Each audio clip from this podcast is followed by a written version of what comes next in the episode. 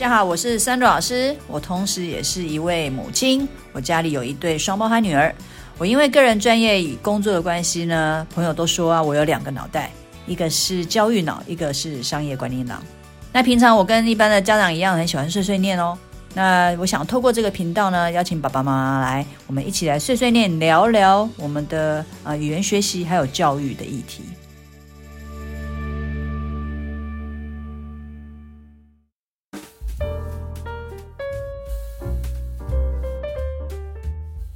天呢，我们有邀请一个特别来宾，她也是一位妈妈，跟我一样。那她名字叫 Joanne。那我们请 Joanne 妈妈呢来聊聊她在家里呀、啊，怎么开始带孩子做英语阅读的。好，Joanne 你好，Hello，大家好，我是 Joanne，每天跟孩子一起玩乐，然后一起努力学习的三宝妈妈 Joanne。你好，那我们今天呢来跟我一起来碎碎念一下，我们的在家里怎么带这个孩子做。呃，英语的这个阅读的学习，那请问你在你刚刚提到三宝，那这三宝大概年纪是多大？他们现在分别是四岁、六岁跟八岁，也就是幼稚园的小小班跟小一还有小三的孩子。哇，三个小孩，现在这个年代，嗯、呃，三个小，不过我那一天有听到一个七胞胎了，不过 就是带三个小孩其实非常的辛苦。那这三个孩子你在带的时候，比如说刚开始带阅读，你都是怎么带？呃、嗯，大家应该都知道，所谓老大照书养，所以在 我们家只有一个孩子的时候，我真的是照书养。书上说，哎，你要给他一个固定的环境空间。所以呢，当只有大宝的时候，我就哎帮他准备好他的书房、游戏室，然后他的专属书柜。然后，所以在白天的时候，我们大部分的游戏也好，阅读也好，就在这个房间里头。跟着他一起，所以我们有照书上说的要一个专属的空间跟环境，然后再来呢，就是呃这个固定的时间，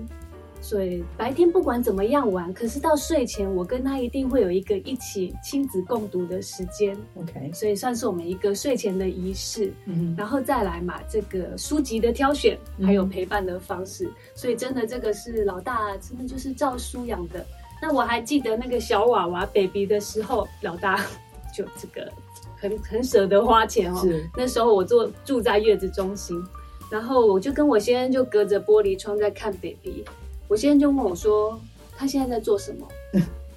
然后我就看一下，那月子中心那个娃娃就是一人一个盒子。然后旁边摆了这个黑白书，嗯，所以我就跟我先生说他在看书，对，所以小婴儿的时候他就开始在欧北看黑白看，嗯，嗯嗯，然后再大一点的时候呢，这个七岁八岁会七个月八个月会做的时候呢，就可以抱在身边，然后翻着所谓的硬页书，也不怕它戳烂、戳破、撕破，然后就指一指、读一读，陪他看着这些很鲜艳彩色的图案，嗯。那当然就很理想啦！哇，太棒了，亲子时光。然后大概三岁的时候，诶，他可以这个自己拿着故事书，然后自己看图，自己演，自己说故事。接下来我想想看哦，诶，五岁的时候，他大概可以自己妈妈念完故事书之后，他可以 retell，自己再重新讲述这个故事。然后最大的当然现在已经六，就是已经八岁，在他六岁上小学的时候，哇，他可以进图书馆去借书，他就很期待说，哇，我可以借书回家，然后去借一本他自己喜欢的书回家跟妈妈分享。当然这个是很这个理想的画面，嗯、但是在这个真实的世界里呢，因为我还有二宝三宝。所以在老大两岁的时候呢，我们家就新成员二宝就出现了。你会有调整方式吗？因为大宝就是用这样的方式走。那这过程当中，你有没有想过，哎，那其实可能在大宝有一些方式，你想要做一个调整，所以在二宝的时候有不一样吗？我们都一起在努力学着，一起生活，一起长大。对，二宝呢，大概这个还在爬在地上的时候还不算干扰，但是真的到这个三岁猫狗嫌的时候。嗯我觉得真的是很很大的一个干扰，我那本睡前故事永远念不完。这里好多问题，妈妈这个这里图片怎样？妈妈这个人怎么了？后来我也是就慢慢的调试说，哦，其实有没有念完这本故事书不是重点，就是这个过程，我陪着他一起聊着这个主角发生了什么事。这个图片里面有哎几只蜘蛛，几朵小花，我们可以一起指一指，数一数，然后开始带着孩子探索书本里头的世界。嗯，对，所以这个是变成双宝的时候。那第三个出现的时候呢？哦，又是一场新的战争，真的是新的战争。但是我有一天我就发现说，这个姐姐，嗯哼，代替了妈妈的角色哦，所以差两岁两岁其实也蛮好的。好的 所以姐姐就开始带着弟弟念故事书，她不是念的完全内容里头的字。但是我们一般所谓的绘本来讲，大部分都还可以看看图说故事，所以姐姐就开始念故事给弟弟听，然后我就在旁边观察，我就发现说，哇塞，姐姐讲故事的样子就跟我一样，一模一样，表情语调，然后很夸张在演戏的样子，然后弟弟就可以接受，我就。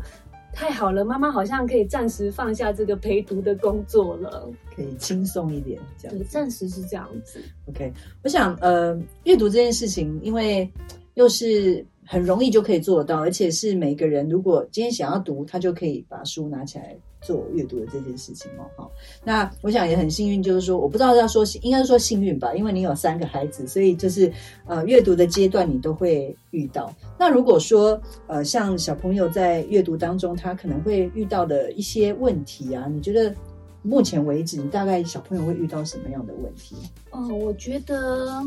比较难跨过去，花了一点时间跨过去的，就是呃，从大班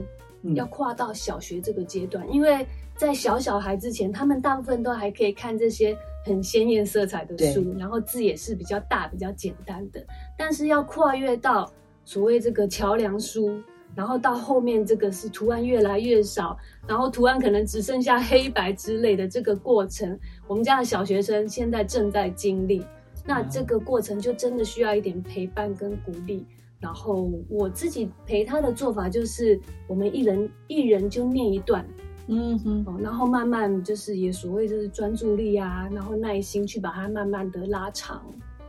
那我因为我们刚好提到那个习惯，刚好提到比如说睡前养阅习惯，那除了睡前之外，还有其他时段的习惯吗？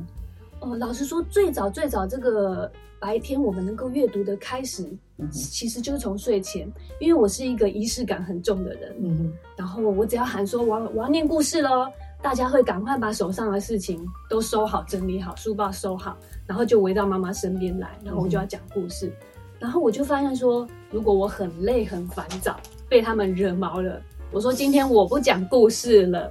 然后我就可以看到孩子脸上那种失望的表情。是，后来我就发现说，哦，这是一个很很大的正向的激励，就是可以一起念故事。嗯。所以在这个过程里，就变成说，哎，有时候因为也开始带在带阅读认字，大概四岁五岁可以开始我们所谓的塞握常见字。嗯。然后呢，这个念故事的角色不不是只有我一个人念了，变成我可能会留。我觉得他常常看到“爱”这个字。我就把“爱”这个字都停下来，然后他们就就会接“爱”，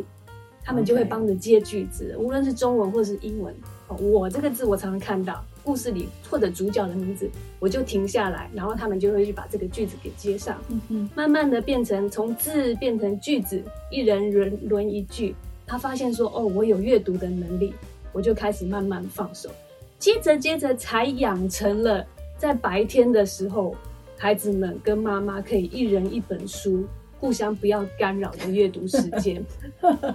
就我想刚刚九点有提到一个，因为我本身自己本身是老师哦，就是你在教学的时候都希望透过一个一些方式是。间接也是在去去那个理解，或者说去 check 啊，啊，小朋友他确实有没有学到。其实刚刚 Joanne 有用到一个非常好的技巧，就是说他在念书的时候，念那做阅读的时候，他可能把一些字就是空下来，然后让孩子去接。所以如果孩子接得上，你就代表说他其实就是他有读进去，或者说他对这个故事是有理解的哦。所以其实这同样在学校里面，我们也会教老师这样同样的技巧。那其实在家里，妈妈们也都可以用像类似这样小技巧去做一些确认哦。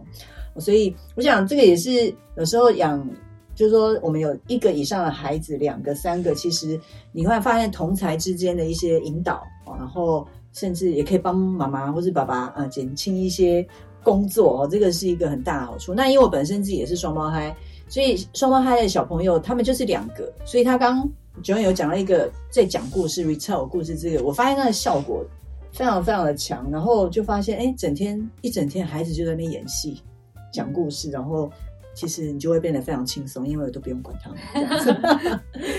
好，所以我们刚刚有聊到就是说，哎，怎么？带进去，刚刚讲到一个就是妈妈自己先读，我想以身作则这件事情还蛮重要的。那我想问一下，就是那你以身作则，那你平常看书的时间多吗？平常看书的时间，现在大部分就是他们通通都去上学之后，嗯，我就让自己有一杯咖啡的时间，是看一篇短篇的文章也好。那现在因为是妈妈的身份，所以大部分都在看育儿的文章。好，然后再来就是还是有很多的琐碎的杂杂事家事要做。接下来我就会等他们放学之后了，他们坐着写功课的时候，我也坐在旁边。你会在旁边看？我正在坐在旁边，然后我就看我的书，那你们就写你们的功课，然后一方面就在那边当。待机中的人肉字典，